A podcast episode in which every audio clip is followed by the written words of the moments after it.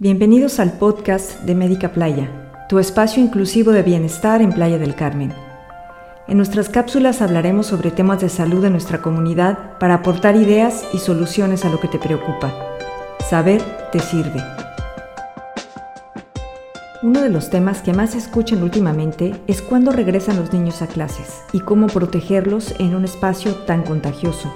En este episodio vamos a comentar lo que está sucediendo con la escuela en México y después daremos algunos consejos puntuales sobre qué podemos hacer para mantener sanos a nuestros hijos y nuestra familia.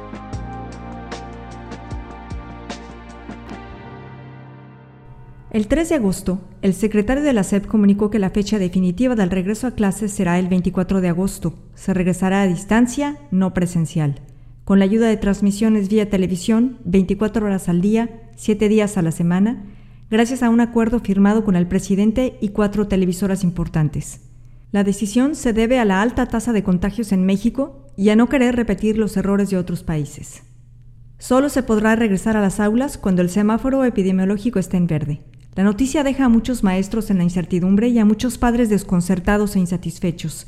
Tenían la esperanza de un regreso, al menos parcial, y así poder retomar su trabajo y actividades normales, y dejar atrás el agotamiento de ser maestros sustitutos sin tener las herramientas ni conocer los contenidos. Por lo pronto seguiremos con la escuela en casa. No cabe duda de que estamos en una nueva normalidad y la escuela no es la excepción. Nos queda a todos la tarea de cuidarnos para que ese semáforo se ponga en verde y podamos todos interactuar con mayor libertad y echar a andar nuestra economía y vida social. ¿Y qué pasa con los niños? ¿Por qué les preocupa tanto a las autoridades el regreso a clases como para posponerlo más días? La mayoría de las autoridades médicas dicen que los niños están seguros porque en general se enferman mucho menos y más levemente que los adultos. Pero esto no quiere decir que no sean portadores del virus. Hay estudios recientes que confirman que un niño de 5 años tiene en sus secreciones nasales la misma cantidad de virus que un adulto. O sea que al salir del confinamiento y empezar a estar expuestos, podrían contagiar a sus maestros, al personal de la escuela y cuando regresen a su casa después de la escuela, a las personas que viven en su hogar, como sus papás o abuelitos. Y eso eventualmente pasará, porque en algún momento regresarán a la escuela y todo señala que el virus seguirá con nosotros por un buen tiempo. Entonces, ¿qué deben hacer las familias para protegerse? Lo primero es algo muy fácil, pero importantísimo. Construir un hábito muy firme de lavado de manos. La Organización Mundial de la Salud recomienda lavarse las manos al menos 8 veces al día, aparte de las que ya son parte de nuestra rutina, como al llegar a casa, antes de comer, después de ir al baño. Todos, niños y adultos, debemos acostumbrarnos a lavarnos las manos con agua y con jabón con mucha frecuencia, al menos durante 30 segundos. Es muy difícil pedirle a un chiquito que no se toque la boca o la nariz, pero sí podemos decirle que se lave las manos, sobre todo si inventamos juegos y canciones para hacerlo. Lo segundo es el uso correcto de la mascarilla.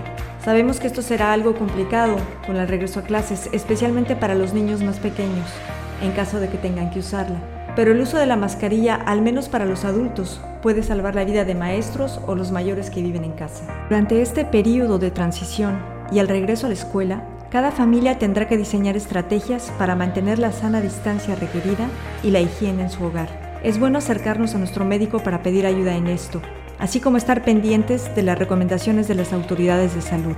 Estemos atentos, es muy importante. Y ser súper responsables.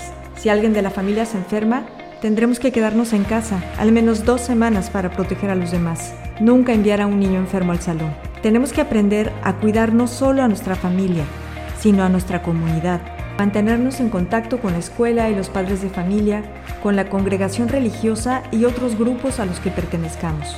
Tenemos que aprender que si uno se enferma, nos enfermamos todos. Aprendamos a cuidarnos entre todos. Otra cosa necesaria con el regreso a clases será checar que nuestros hijos estén al día con sus vacunas y hablar con nuestro médico para saber quién de la familia necesitará aplicarse la vacuna de influenza para este año, que normalmente se pone en otoño. Es muy importante que cada familia tenga un médico de confianza que pueda apoyarles a toda hora y aconsejarles. Recuerda acudir con tu médico. No confíes en las respuestas del Facebook u otras redes sociales. Con la salud no se juega. Lo que nos va a mantener sanos es aprender a comer bien, tener un peso saludable, hacer ejercicio todos los días. Si tenemos diabetes, como es el caso de muchos mexicanos, llevar un buen control con nuestro médico. También hemos estado sometidos a mucho estrés y es muy natural necesitar apoyo de algún profesional de salud mental. Si te sientes muy solo o sola, triste o deprimido, no esperes. Es el momento de recuperar la paz y la alegría. En Médica Playa contamos con un gran equipo médico. Hay pediatras, médicos generales, alergólogos, psiquiatras y terapeutas, nutriólogos, fisioterapeutas, dermatólogos, masoterapia, dentistas. Todos están ahí para apoyarnos a recuperar y conservar la salud. No estamos solos, nunca estamos solos. A veces la angustia o el miedo nos hace que parezca así, pero la realidad es que hay muchas personas a nuestro alrededor que pueden apoyarnos si nos damos la oportunidad de pedir ayuda. Estos han sido y seguirán siendo tiempos difíciles, tiempos para refugiarnos en nuestros seres queridos y tiempos para ayudar a los demás. Abracemos la vida con entusiasmo, vienen cosas buenas. Y puesto que seguiremos con la educación en casa, hagámoslo divertido y emocionante.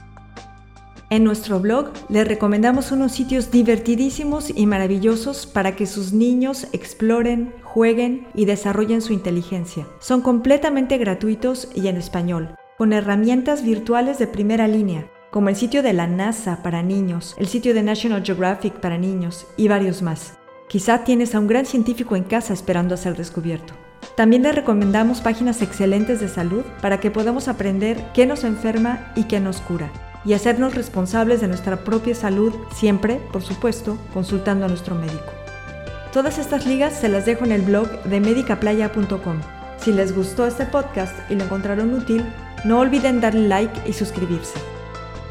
Sabemos que hay miles de dudas sobre el COVID-19, así que en nuestro próximo podcast hablaremos sobre qué es este virus y por qué ha transformado nuestra vida. Recuerda, saber te sirve.